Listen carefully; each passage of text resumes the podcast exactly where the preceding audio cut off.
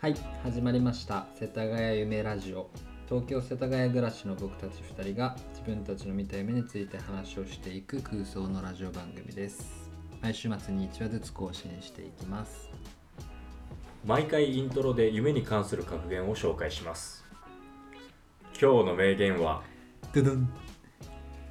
空想は知識よりも重要であるアインシュタインおお深いねかっこいいなんかかっこいいっすねこれたまたま初回この格言になりましたけどはいあの結構本当にかっこいいなと思っててうん結構僕ら普段やっぱ平日はずっと仕事してたりしてまあなんか仕事してるとどうしてもめちゃめちゃこう現実的なものの見方をこうするシーンが多いっていうかだからほとんど多分こう空想の話なんか考える時間なかったりとかうなんかこうリアリスティックじゃないこうストーリーに触れる瞬間とかがなかったりとかって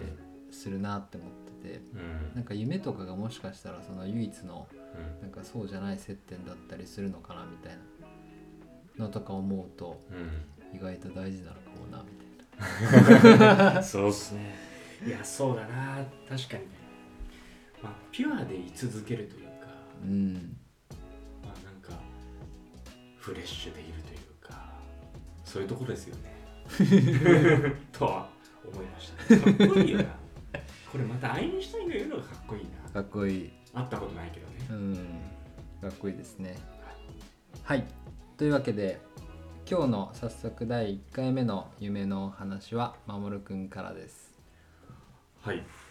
でえっと僕の今日お話しする夢なんですけどうんうーんと小学校2年生おお結構昔の話だねそうなんですよ結構昔の夢なのに今も結構鮮明に覚えているうんですけどうんとまあ内容は当時、えっと、あの名探偵コナンメンタルめ名探偵コナン名探偵コみたいなめめ名探偵コナン緊張してる緊張しちゃったね、うんじゃあ普通に噛んでたわうん名名探偵コナうんンが当時僕ハマってて、うんうんあれ面白もんいなうんでえっとそれの犯人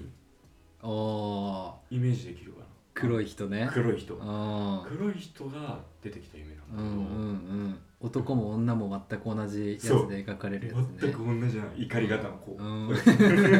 見えないけそどう見えないけど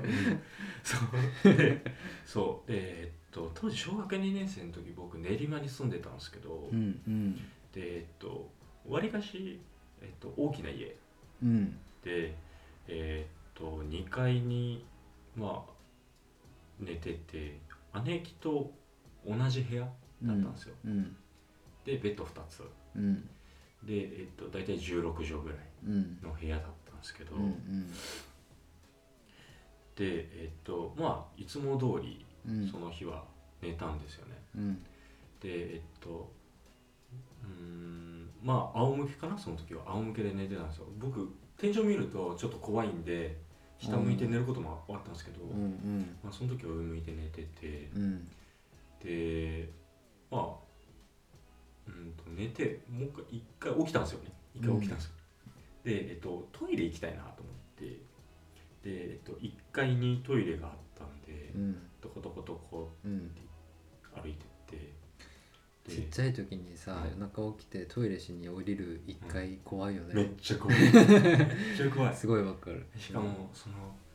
あの階段のうんスイッチも、あの小学生だからちょっと高いのああなるほどねだから余計なんかなんだろう深海じゃないけどさうんうん暗さがうんあるんですけど、まあそんな中行ってでトイレガチャって開けて、まあ、ズボン下ろしてうんあれ俺こんなパンツ履いてたっけなみたいなちょっとカラフルなパンツだったんですけど、ううまあ、それも抜いてでまあいつも通りやってうんでちゃんと流してトイレ閉めてで戻って、うんまあ、布団の中入ったんですようんでも寝れなくてうんでまあ寝れねえなと思って一回ちょっと上半上半身状態を起こしてで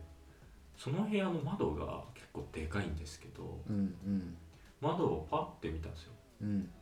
そしたら先ほどの名名探偵コナンうんの犯人うんがいるんですようんでえっと、距離で言うと、えっと、その大きい窓の向こう側に、えっと、中くらいの庭があってうんで、えっと、玄関があってで駐車場があって車2台縦に並んでてうんその奥に道があるとうんうんでそこの道に犯人がいてでうわ見ちゃったーってその時思って目線外せばいいじゃないですか、うんまあ、普通だったら布団かぶるとかうんうんけどずっと見てたんですよ見ちゃうよねね見ちゃうんだよねわかるなんでだろうなまあえ犯人何してたのそれ犯人はえーっと右から右から左へ普通に歩いてってうんパンショうん歩いていくのしか見えなかったねうんでそうでまあ見てたら犯人が俺の気配に気づいたのか分かんないけど、うんこっち見たんですよ、うん怖っね 目あってうんうんやばいって思った瞬間にその犯人がその駐車場うん玄関庭うん全部来て怖っ結局の果てに2階まで来てうんでしかも窓開けてうん俺のとこまで来てでうん首をグワッて掴んだんですようんやばでそこでバッと起きてうんうわ夢だったんだよかったと思ったんですようんで俺夢の中でトイレ行ったじゃないですかでめっちゃおしっこしたじゃないですかでまあその現実に戻ったらめちゃめちゃおもらししてた、うんやっぱそうだよねまあ、やっぱそう伏だよ線ね伏線は解消しますよそうだねよね話で珍しいねでも夢の中でおしっこしてからちょっとタイムラグがあって気づくっていうそうパターンそう そうえでも結構そうじゃないえそえそう俺結構う俺結構した瞬間に起きちゃうタイプだったけどねあじゃあぬくもり感じてる時にもう起きちゃうみたい なあそうそうであそうその話、うん夢の話に続きがあって、うんこの夢見たのが冬場だったんですようんなのにえっといつもは窓閉めて暖房を効かせてんのに夢からこう目覚めて窓見たら窓開いてたんですよ